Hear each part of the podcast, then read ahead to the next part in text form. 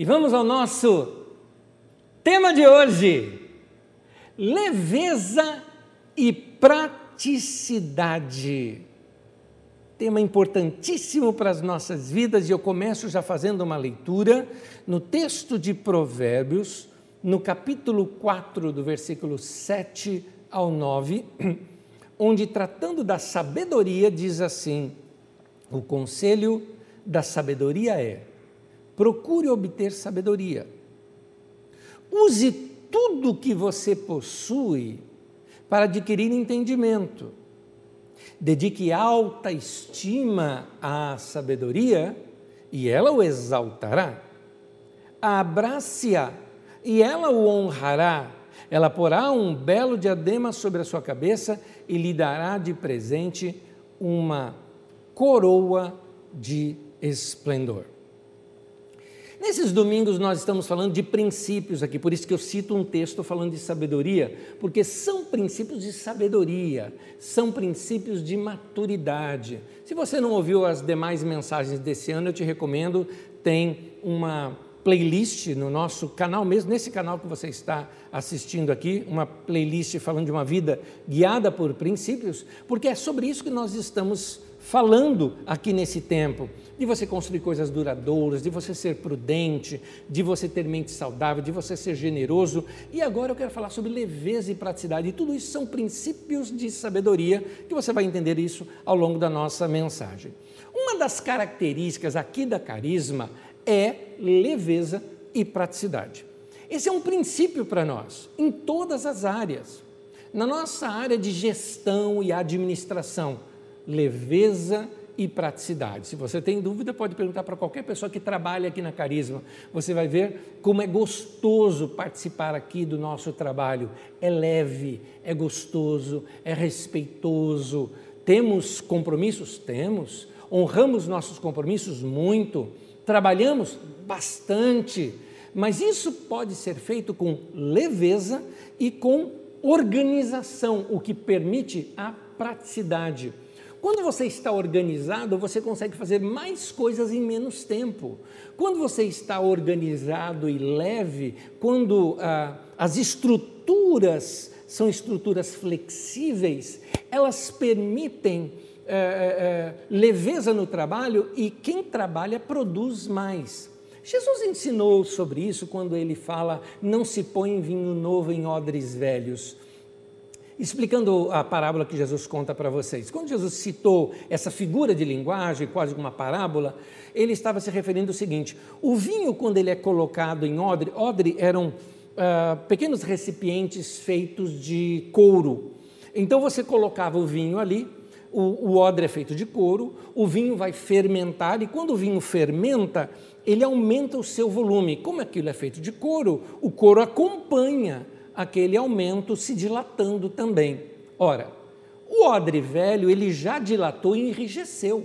Se você coloca o vinho novo dentro dele, o vinho vai fermentar, o odre está duro e o que acontece? Estoura o odre, perde-se o odre, que poderia ser uma vasilha, e perde-se o vinho também. É interessante essa figura de linguagem que Jesus usa. E trazendo isso para nós, o odre são as estruturas. O vinho é a ação de Deus dentro daquelas estruturas. Qualquer, essas coisas que nós chamamos de igreja hoje, desculpa falar coisas, porque elas são estruturas. A carisma é uma estrutura, é uma entidade, é uma, uh, é uma organização. Assim como a batista, a presbiteriana, a Assembleia de Deus e a própria católica são estruturas. Essas estruturas, se elas enrijeceram, elas se tornam duras, pesadas. Então, quando Deus derrama ali o vinho novo, vai modificar alguma coisa, vai propor mudança, as estruturas estão tão rígidas que elas não conseguem mudar mais, porque elas estão cheias de burocracia, regras, e por isso elas precisam de renovação, elas precisam de, uh, uh, de serem renovadas, de serem serem flexíveis novamente. Com o odre, você coloca o odre no azeite por um bom tempo, ele volta a ficar flexível. Então as estruturas elas vão precisar serem retrabalhadas com a ação de Deus ali dentro delas, para que elas é, percebam, para que elas consigam se mobilizar e não travem quando Deus for fazer alguma coisa. É assim que é a carisma. Eu não frequentaria uma igreja pesada, confesso para você, e aqui agora eu não estou falando somente na estrutura, porque às vezes a estrutura é pesada, mas a palavra também é pesada. Só existe cobrança, só aponta os pecados das pessoas. Tem gente que fala às vezes assim: Anésio, você não prega contra o pecado. Mas Jesus não mandou eu pregar contra o pecado. Jesus mandou eu pregar o Evangelho, e o Evangelho é boas notícias, é boas novas, é a palavra de Deus que eu tenho pregado. Sim, nós não somos a favor do pecado. Quando eu falo que a carisma é leve, não significa que aqui, ah, lá pode tudo. Não. Nós amamos a Deus e levamos Deus muito a sério. Mas é importante nós é, sermos leves, porque Deus é leve, Jesus é leve. Eu não sei porque tem gente que fa quer fazer o contrário disso.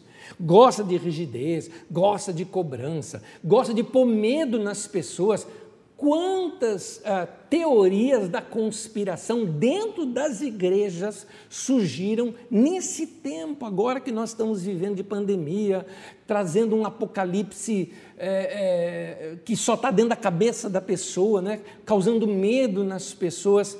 O Evangelho não é assim. O Evangelho de Jesus é leve. Jesus mesmo disse isso em Mateus, no capítulo 11, no versículo 30, ele disse assim: O meu fardo é leve Está aí, Jesus disse: anda comigo, veste meu uniforme, não é?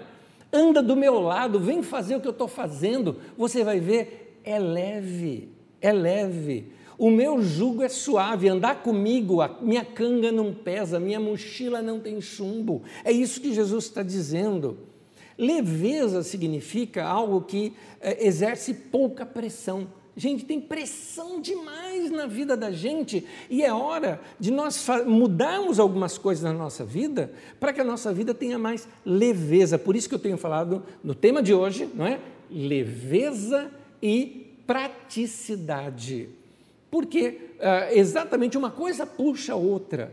Se você quiser ter uma vida leve, você precisa ter uma vida mais prática em todas as esferas da sua vida.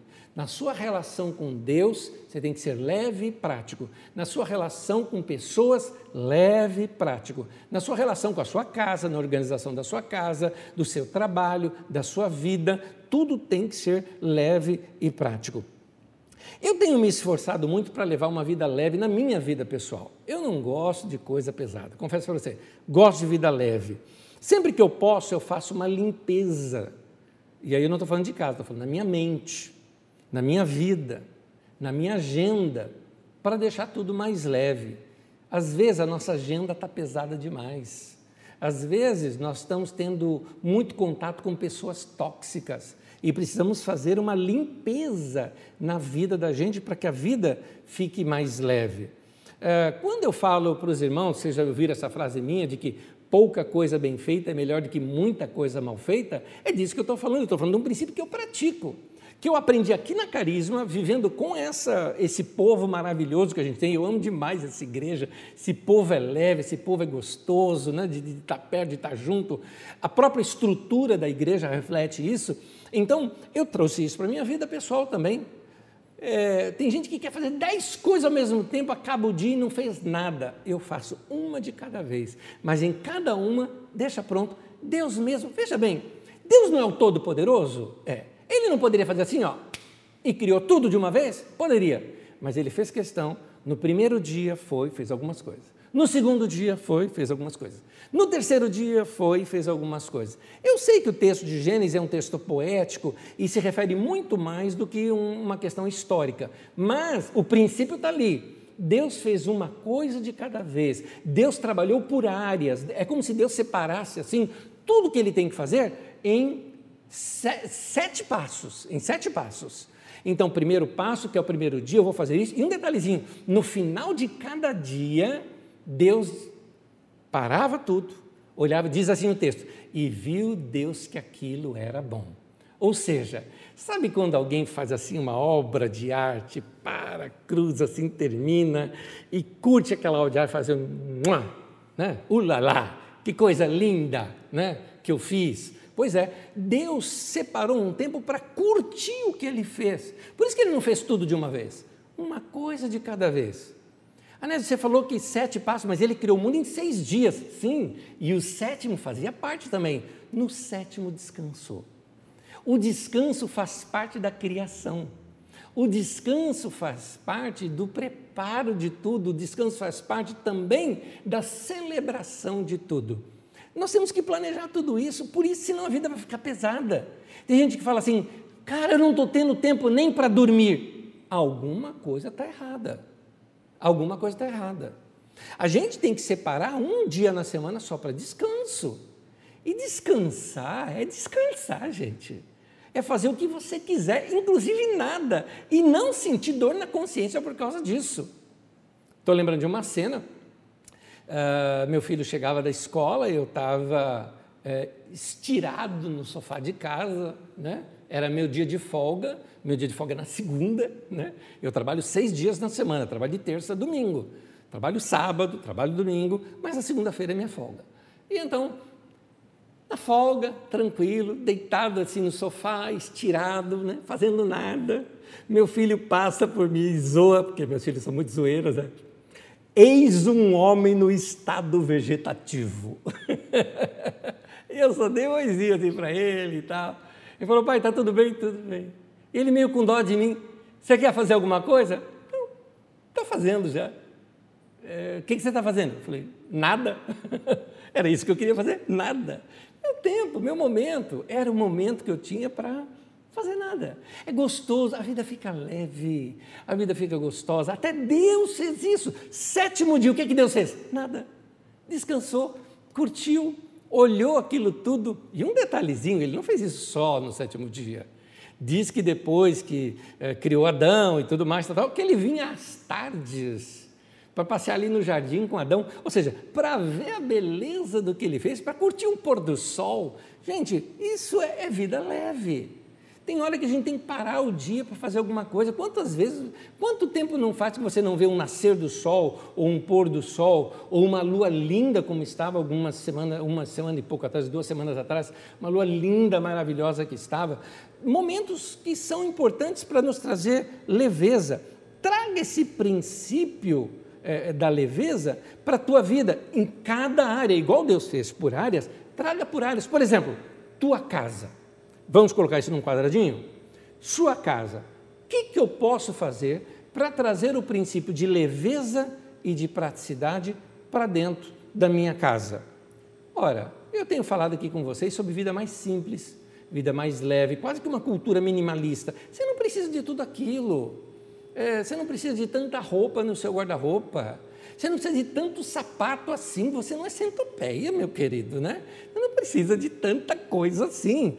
Então, e sem contar o seguinte: você sabe que acumuladores é uma doença, não é? A pessoa que acumula muita coisa é doença. Ah, Anésio, mas me deram isso. Sabe por que, que te deram? Ah, por que, que você tem isso aqui na sua casa? Ah, porque me deram. Sabe por que, que te deram? Porque já não cabia mais na casa deles. Aí não servia mais para eles, te deram e você pega e, e bota na tua casa e vai acumulando mais coisas na sua casa. Porque tem gente que é assim, né? Aliás, isso aí também é sinal de velhice. E velhice aqui eu não estou falando de velhice de idade, eu estou falando de velhice de cabeça. Tem gente que está velho de cabeça, porque o velho de cabeça ele tem mania de achar um negócio e falar: hum, isso vai servir para alguma coisa. Eu costumo dizer que velho tem mania de pote, é isso que o velho tem mania tudo que é coisa que é um pote, ele não joga fora nem assim é, é, de margarina, sabe? Recipiente de margarina, porque ele fala, isso aqui vai servir para alguma coisa, né? Então, pega aquele de sorvete, hum, já não tem mais sorvete, isso aqui vai dar para pôr feijão e colocar no congelador. Enfim, é, mania, às vezes é por mania. Tudo bem, você pode usar isso como recipiente para congelar coisas, é óbvio, mas eu estou dizendo que tem gente que junta coisa puramente por mania. E aí você fica guardando coisas, guardando coisas, guardando coisas. Roupa, tem roupa que não te serve mais e você fala, deixa aqui. Mas e esse vestido? É lindo, não é? É lindo, mas você não usa faz tempo. Ah, mas não me serve, né? Mas, olha, se não te serve, doa. Não! Quem sabe um dia ainda vá usá-lo. Minha irmã, você não tem tanta fé assim, vai, minha querida? Não tem doa, é melhor. Doa, daqui a pouco você está com roupa nova aí no seu guarda-roupa e dá legal. É legal você abrir e falar assim, tudo aqui me serve, não é? Aí, tá ótimo. Então, você precisa organizar a sua vida, doar as coisas que não te servem, deixar a sua casa mais leve. Aliás, uma casa com menos móveis e menos coisas é mais fácil de limpar, o que torna ela mais limpa, mais fácil o seu tempo, seu tempo de limpeza diminui e tudo fica mais leve para você. Traga esse princípio de leveza para sua mente. É, faça uma faxina na tua mente. Assim como um, guarda-roupa muito cheio gera roupa amassada, não é? Uma casa cheia de móvel é, acumula muita poeira, assim também uma mente muito cheia de coisas, ela gera pensamentos ruins, azedumes. É, você está carregando memória ruim de gente que já morreu, sabe? Não perdoou gente que está lá no cemitério já. É, você não perdoou pessoa que está lá vivendo a vida dela e você fica aí fazendo, sabe, voodoo, bonequinho de voodoo, para tentar achar que vai fazer um mal para aquela pessoa. Para com isso, eu já te falei isso uma vez. Não perdoar uma pessoa achando que você está vingando dela é como beber veneno e esperar que o outro morra. Não perdoar só está fazendo mal para você, então vira essa página, libera essa pessoa da tua vida, segue o jogo, segue a vida. Sua mente tem que ser livre.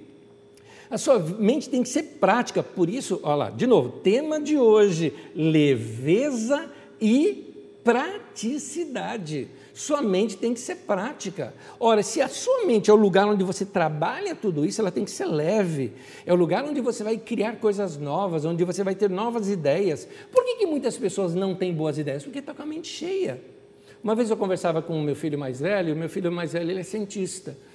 E, e um cara com uma mente fantástica, não é?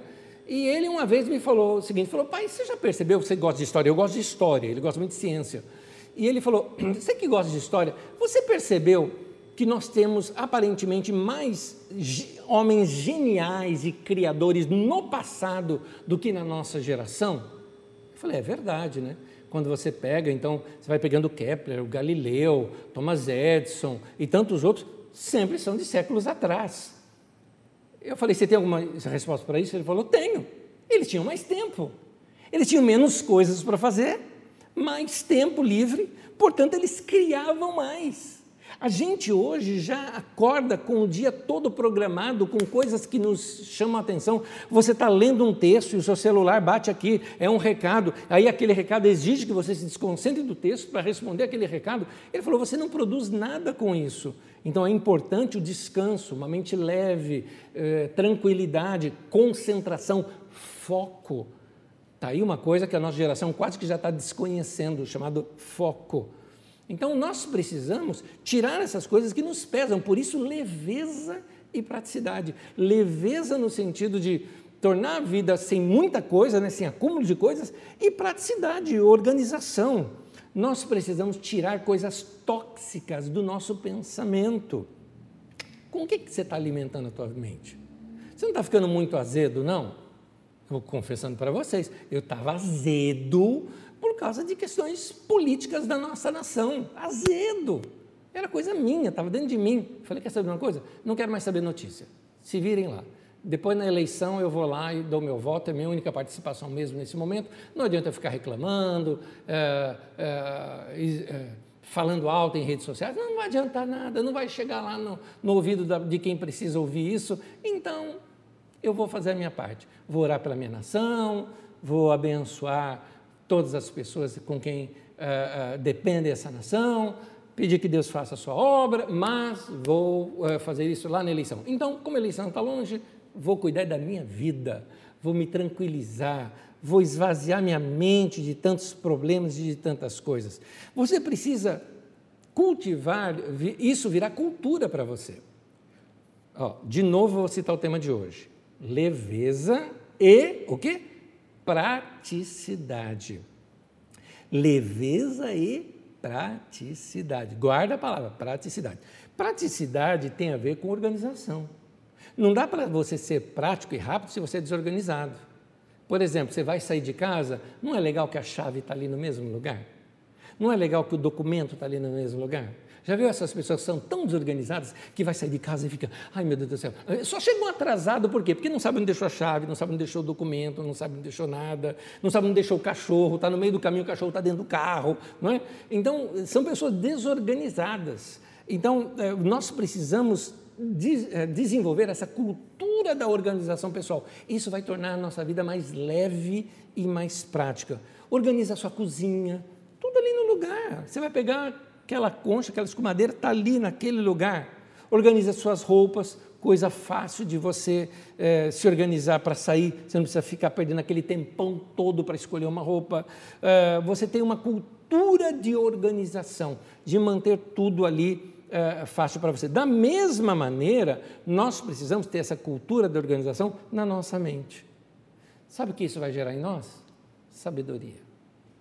A sabedoria ela tem a ver com nós colocarmos em prática princípios que vão organizar a nossa vida, tornando a nossa vida leve, prática, de modo que a gente possa produzir ainda mais sabedoria e mais conhecimento. A chave da sabedoria é obter sabedoria. É interessante isso.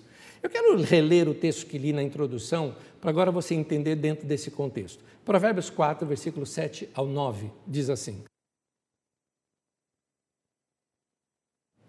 O conselho da sabedoria é: procure obter sabedoria. Use tudo o que você possui para adquirir entendimento. Dedique alta estima à sabedoria, ela te exaltará, abrace e ela te honrará, e porá um belo diadema sobre a sua cabeça e lhe dará um, de presente uma coroa de esplendor. Vou te explicar esse texto agora.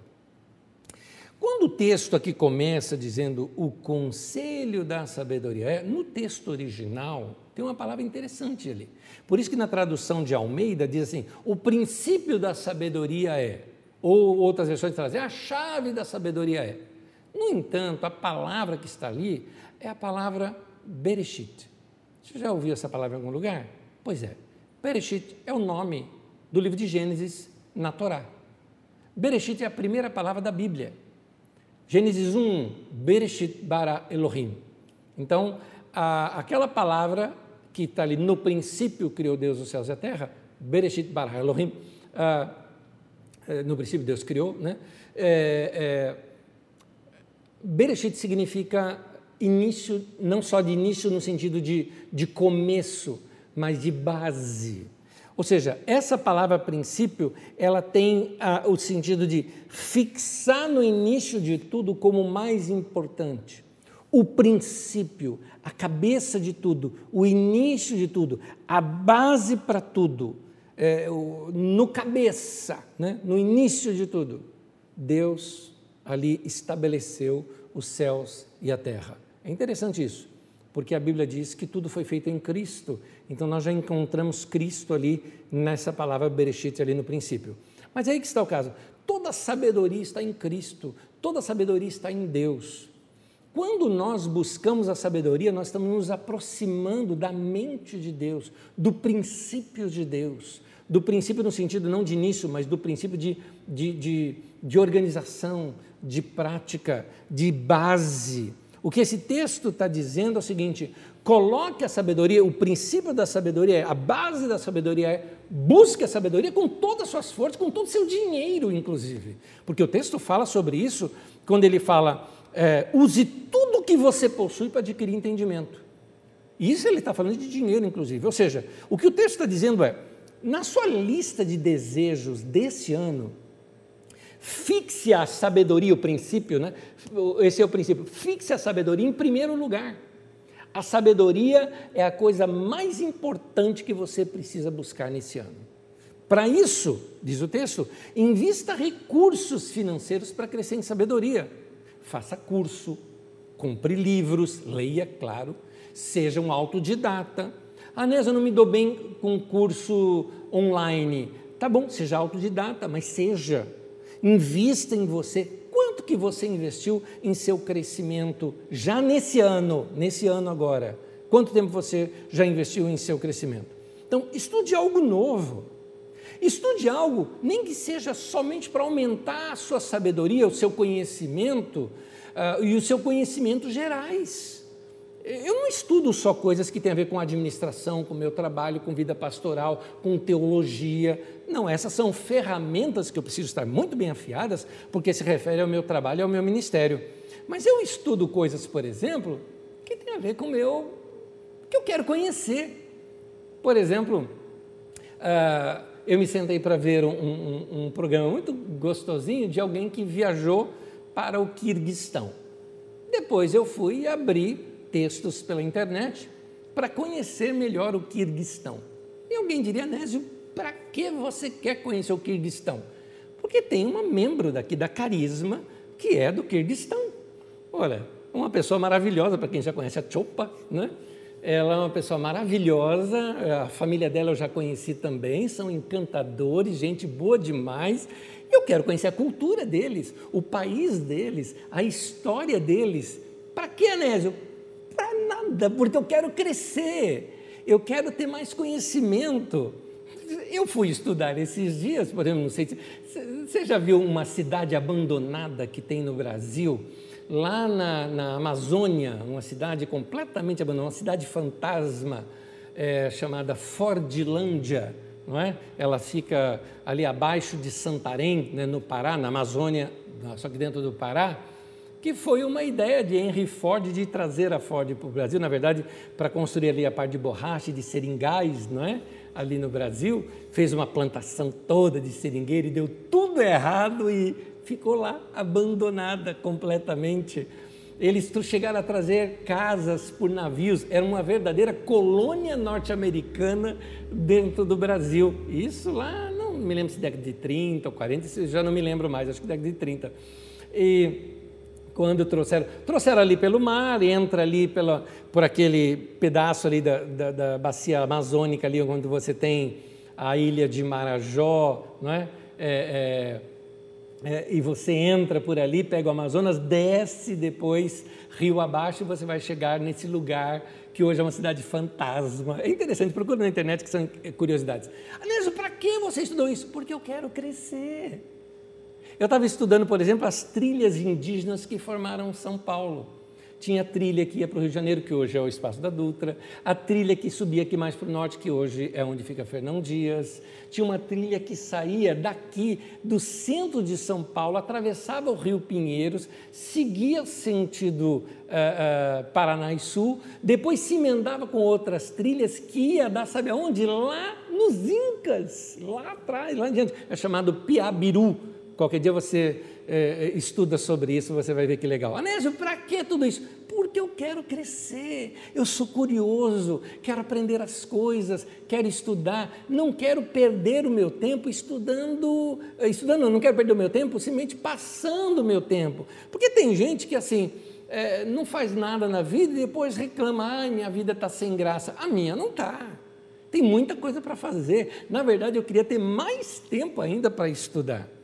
Quem tem sabedoria, diz o texto bíblico, ver? Eu vou colocar o texto aqui de novo com vocês. Texto de Provérbios, no capítulo 4, do versículo 7 ao versículo 9. Olha esse final aqui que diz no texto. Diz assim: que se dedicar, estima a sabedoria, ela vai te exaltar, ela vai te honrar e vai colocar um belo diadema sobre a sua cabeça, uma coroa de esplendor. Explicando isso com linguagens da época, é, quando você via alguém com uma coroa, era alguém digno, era alguém que normalmente tinha acesso aos melhores conhecimentos, não é? Era alguém honrado. É isso que vai acontecer. Uma pessoa com sabedoria é uma pessoa poderosa.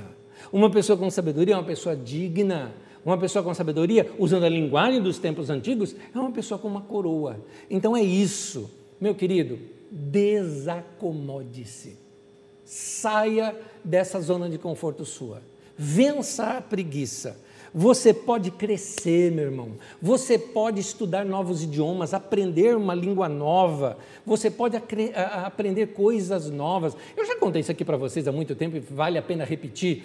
Tem gente que fala o seguinte: Ah, Nésio, eh, eu já estou velho para aprender essas coisas. Gente, minha tia-avó, irmã da minha avó, tinha 93 anos de idade, eu fui visitá-la, tinha uma Bíblia assim, de uma, diferente, né, de uma encadernação diferente, no lugar onde eu fui sentar. A hora que eu tirei olhei, ela estava em italiano. Eu falei, tia, a Bíblia é em italiano? E ela falou, eu estou com um tempo, né, filho? Queria aprender uma nova língua? Nada melhor do que treinar na própria Bíblia, né? para aprender uma nova língua. Com 93 anos de idade, foi estudar italiano. Gente, vamos crescer, vamos ampliar nossa mente. Você pode vir ainda a ser alguma coisa que você nunca sonhou.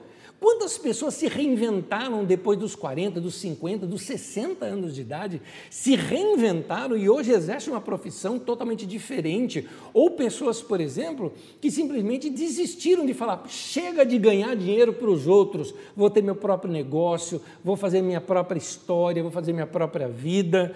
Então, você pode conhecer lugares que você nunca imaginou que seria possível um dia conhecer, mas você tem que estar atento. A mente tem que estar livre, por isso que eu estou te falando, procure a leveza e a praticidade para deixar sua mente preparada para vir as dicas de Deus, as oportunidades que Deus nos dá. Deus nos dá oportunidades. O que nós vamos fazer com essa oportunidade que Deus nos deu é responsabilidade nossa. Você está entendendo? Deus ele dá a oportunidade, mas é nós que vamos fazer uma coisa. Explicando para você. Deus não nos dá uma cadeira. Deus não faz mesa. Deus faz a árvore. Você entendeu a figura de linguagem? Deus fez a árvore, o resto é conosco.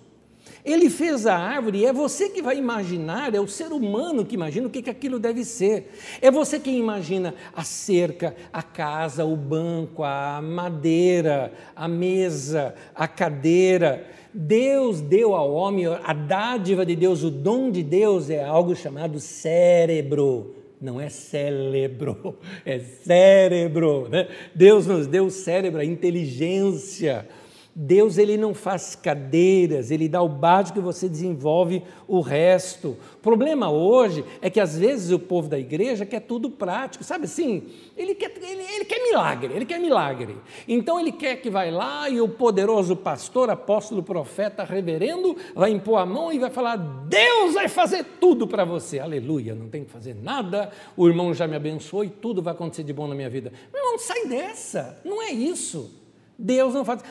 Ah, Deus me dá uma mesa, me dá. Deus vai te dar árvore. Deus deu árvore. Você está orando pela mesa, Ele está te dando a árvore.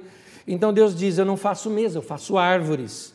Então, vou colocar, quer que eu coloque isso na prática? Eu estou falando sobre sabedoria. Deus me dá sabedoria. E Deus falou: Tá bom, eu te dei livros, valer. É isso. Você precisa ler, você precisa estudar, você precisa poupar o seu tempo de ficar vendo coisas que somente são entretenimento para estudar alguma outra coisa. Eu não sou contra entretenimento, eu tenho também entretenimento, faz parte da vida. É muito bom se divertir. Eu jogo, eu me divirto, eu dou risada, eu assisto comédia, eu gosto de tudo isso. Mas é importante nós termos é, é, formação na, na, nossa vida, nós, nós desenvolvemos coisas práticas que vão fazer a nossa vida crescer. Deus, olha só, Deus ele deu a terra. O homem que foi lá na terra e extraiu o material. O homem manipulou o ferro, o chumbo, o titânio, desenvolveu uh, os conectores, fez o celular, depois o smartphone, os computadores, enviou foguetes, colocou satélite em circulação, tudo isso usando o cérebro. Por que nós não estamos usando o cérebro? Eu insisto com você para você usar mais o seu cérebro e a sua imaginação. São dádivas de Deus. Ah, eu quero um dom de Deus na minha vida. Você tem. Vai usar, vai usar. É, é, a gente tem que entender que, que, que as coisas não vêm prontas. Eu estou te pregando uma palavra, por exemplo, um ensino, que ele não veio pronto do céu.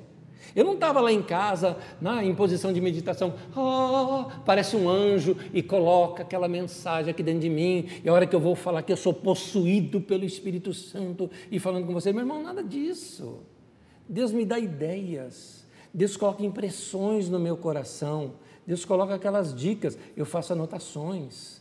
Eu anoto, junto tudo aquilo, depois eu me debruço sobre aquilo, estudo as escrituras, busco ferramentas. Você me viu aqui citando o texto no, no, na língua original do texto. Você acha que foi o que? Revelação isso? Desceu um anjo e disse assim, Bereshit, oh aleluia, Shalamaias, Bereshit. Aprendi a falar em línguas. Não, não foi isso. Fui estudar, fui abrir textos sobre o assunto.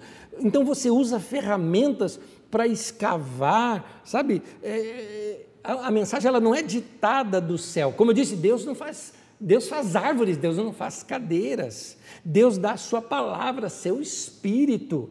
E somos nós que escrevemos, que pregamos, que desenvolvemos, que organizamos. Muitas vezes, depois do meu texto pronto, eu reviso ele tantas vezes que às vezes eu tenho que fazer no texto que eu chamo de aprendi com alguém isso, né? Uma lipoaspiração no texto, né? Vamos tirar isso aqui é demais, isso aqui é repetitivo. Vamos organizar melhor. Meu irmão, para de espiritualizar demais a vida. Eu falei isso a questão, aliás, de dois domingos atrás, eu até bati bastante nessa tecla. Para de viver na espiritosfera. Sabe, tudo é Deus ou tudo é o diabo na vida do indivíduo. Aí o indivíduo é, foi mal no Enem, o que, que ele fala? Foi o diabo. Foi o diabo ou foi a Netflix? Fala, fala a verdade. Você ficou assistindo série lá e não estudou, e depois foi lá orar e falou: oh, Deus vai me dar a revelação da prova. Deus não cola a prova de ninguém, meu querido, para com isso. Então, meu irmão, é, aliás, eu costumo dizer o seguinte: Jesus disse o Espírito Santo te fará lembrar. Se lembrar é quem estudou, né? Então, estuda. Meu irmão, para de espiritualizar demais. Olha só, se Deus te deu a mente, e é dela que partem as suas criações, com o que você está alimentando a sua mente? Ao longo do dia, a sua mente recebe um monte de mensagem. Então mantenha a guarda na sua mente. Ah, o Facebook está me irritando. Fecha, fecha, deleta. Usa melhor o seu tempo para alimentar a sua mente. Trânsito, ah, o trânsito me irrita. Põe mensagem. Você põe repórter para ficar ouvindo o quê? Ah, é, estamos sobrevoando aqui a zona leste de São Paulo, tem um engarrafamento, e você está aqui na zona oeste. Quem te interessa isso? Você está perdendo teu tempo, indivíduo. Faça favor, vá alimentar sua mente com coisas objetivas. Praticidade, praticidade. Ouvir mensagens é importante. A cultura, você precisa desenvolver aquela cultura da mudança, ou seja, é, anote o que você precisa mudar. Você está me ouvindo aqui agora. Na verdade, você deveria estar anotando algumas coisas que, que marcaram você. Não anotou? Escuta de novo essa mensagem depois. Aliás, eu faço isso. Eu escuto mensagens várias vezes. Às vezes minha mesmo. Acredite, acredite. Gente, não sou, não sou narciso, não sou aquele cara, ah, me amo, não é nada disso. Mas sabe por que eu escuto mensagem minha? Porque às vezes eu percebo que a, a minha memória não guardou tudo aquilo que eu mesmo ensinei. Então eu preciso reescutar aquilo para reavivar aquela palavra no meu coração e ela ganha um novo sentido. O mesmo vai acontecer com você. Escuta novamente a mensagem, vá ler livros. Tem momentos, ah, eu estou com insônia. Vai, levanta, vai ler, vai, em vez de ficar reclamando que você não dormiu direito, vai ler uma biografia, se inspirar, se inspirar em ouvir pessoas certas.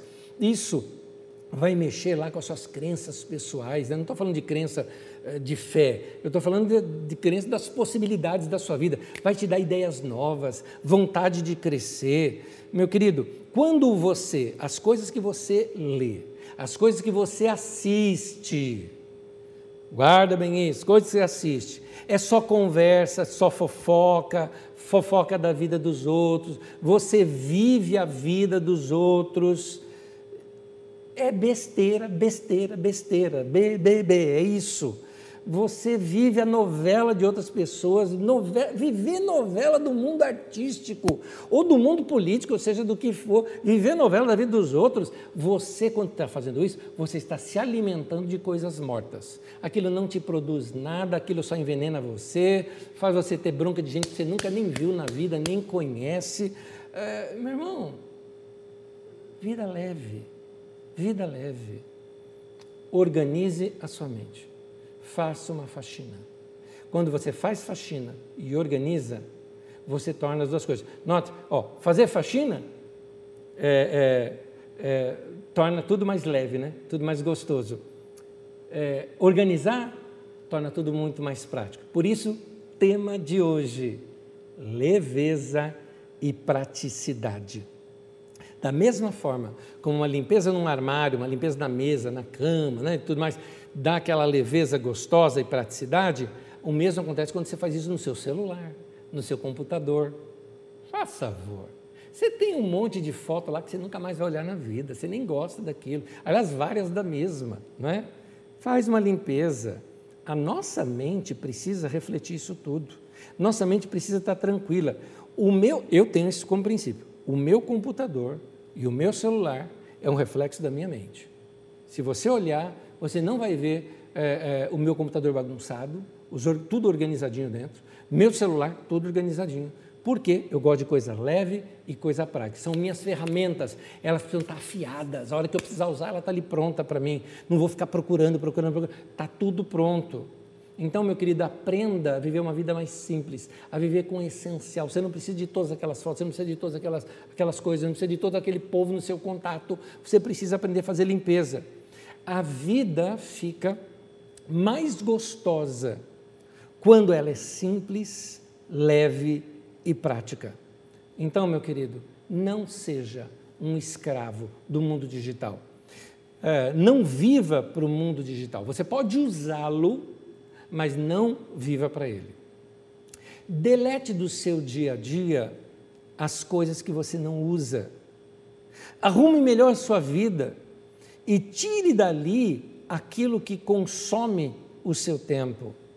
É por isso que eu estou insistindo com você, de você manter a casa limpa e organizada, a mente limpa e organizada, a sua agenda limpa e organizada às vezes a gente tem que deletar pessoas, porque tem pessoas tóxicas na nossa vida, que a gente precisa isolar e deletar para ter uma vida mais tranquila.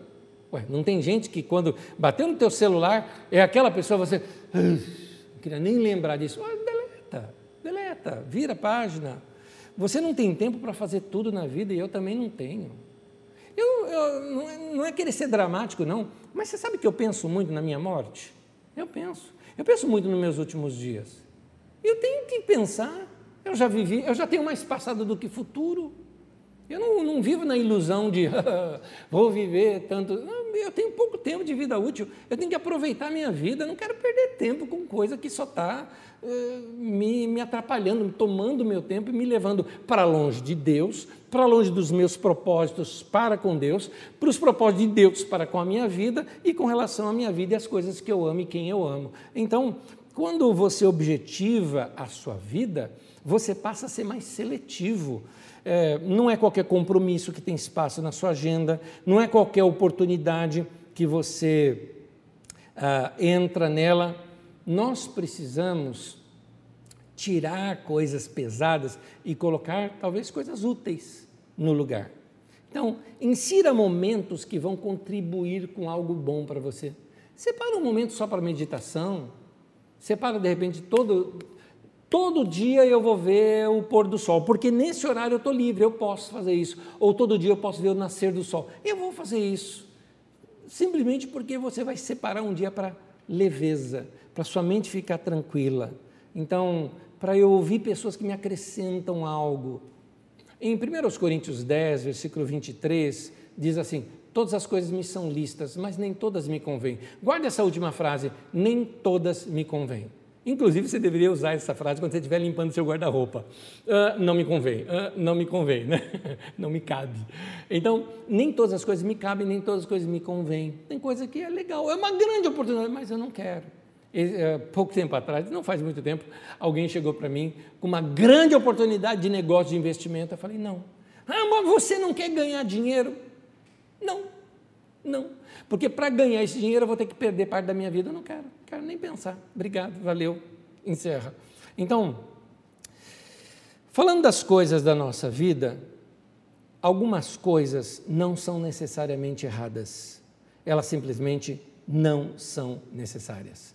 Guarda bem essa, essa frase, eu vou repetir. Algumas coisas não são necessariamente erradas. Elas simplesmente não são necessárias.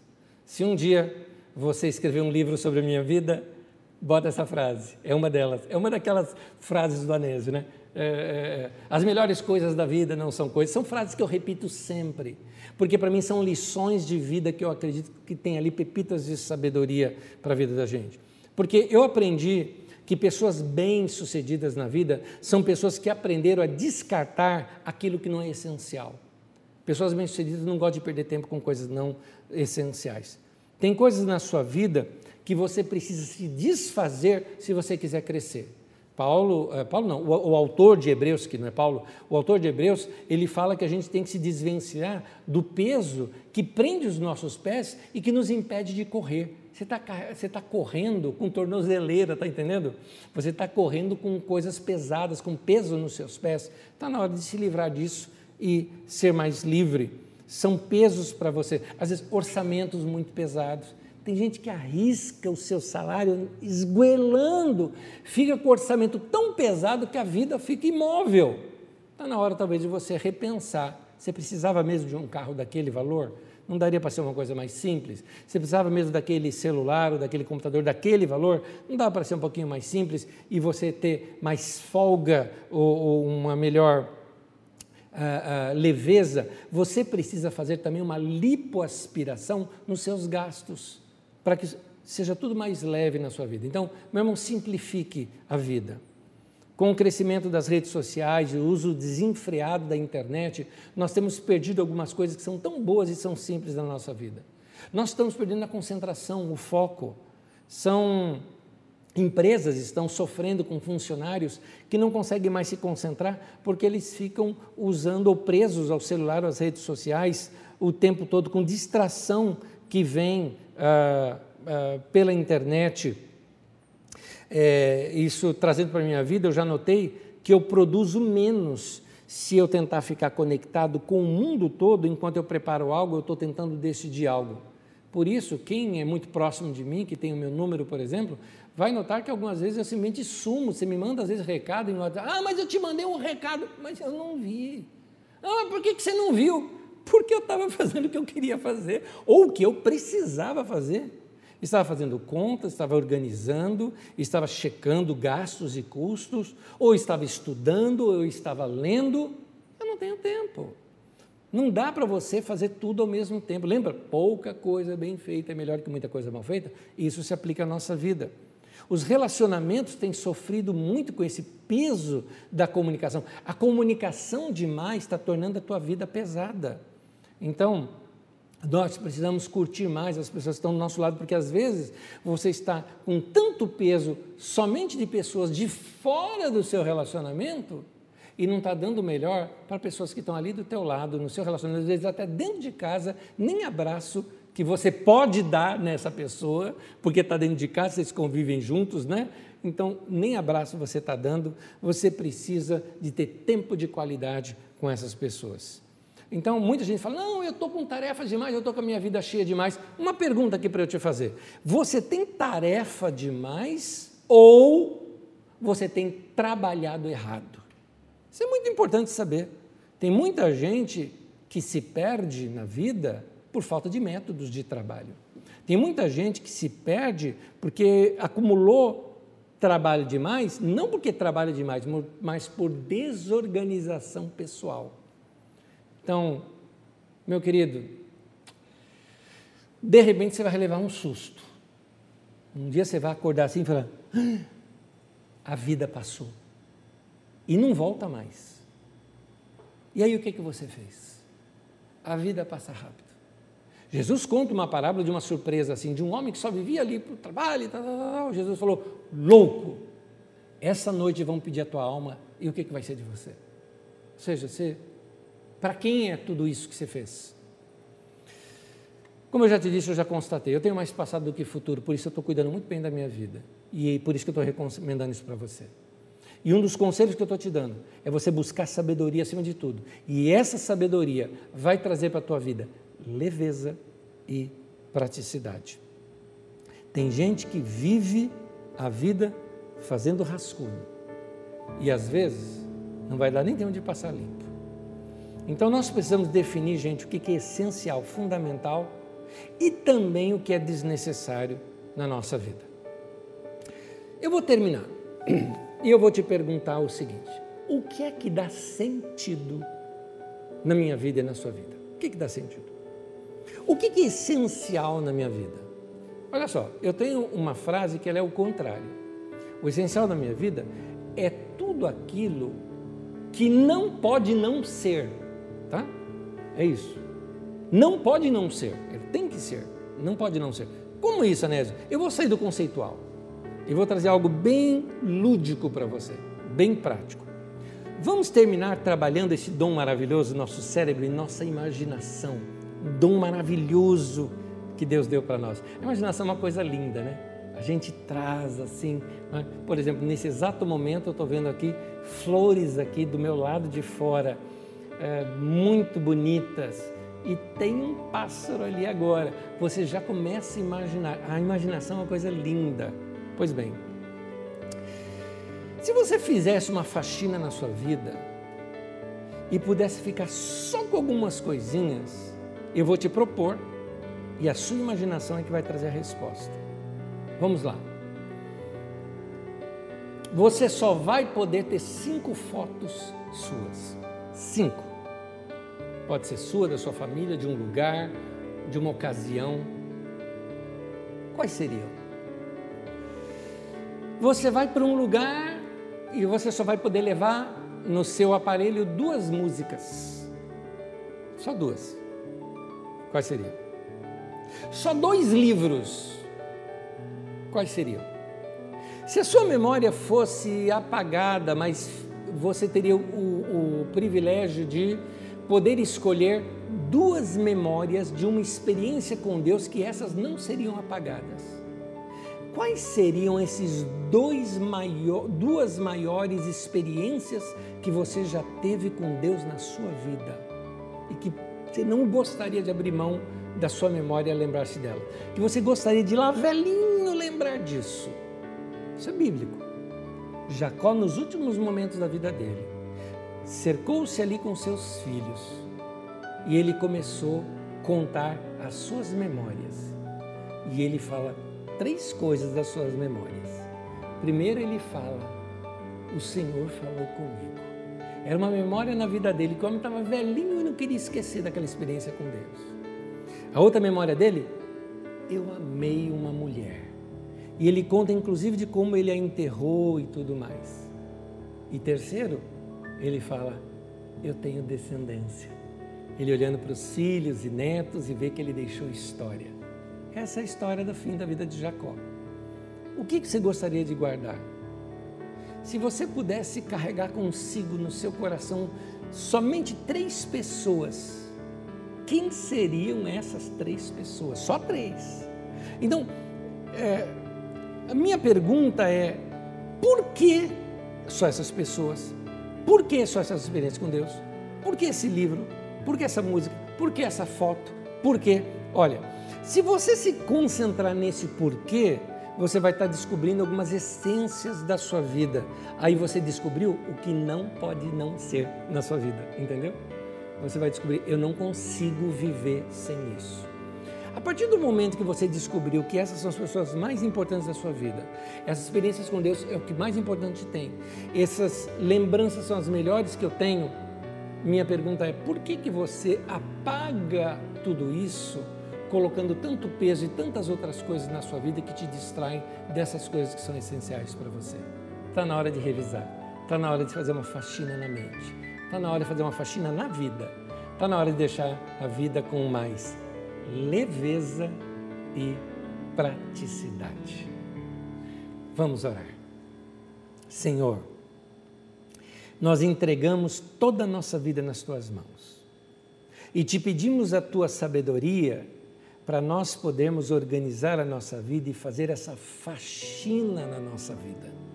Nos ajude a limpar tudo aquilo que é demais, tudo aquilo que está sobrando tudo aquilo que é acúmulo na nossa vida. Que a nossa vida seja mais leve e mais prática. Portanto, nosso coração almeja dias melhores, dias melhores de experiência com o Senhor, dias melhores de experiências com quem nós amamos, dias melhores de experiência na nossa própria mente, na nossa vida, que as nossas finanças fiquem mais leves, que nossos relacionamentos sejam mais leves, que nossa relação com o Senhor seja mais leve, que a nossa vida seja mais leve e mais prática.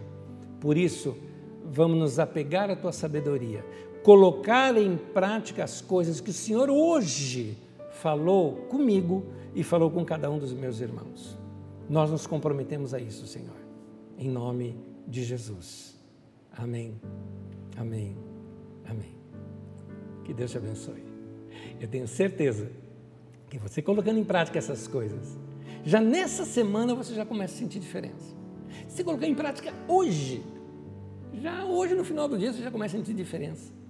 A vida é gostosa quando ela é mais leve e mais prática. Pratique isso e que Deus te abençoe.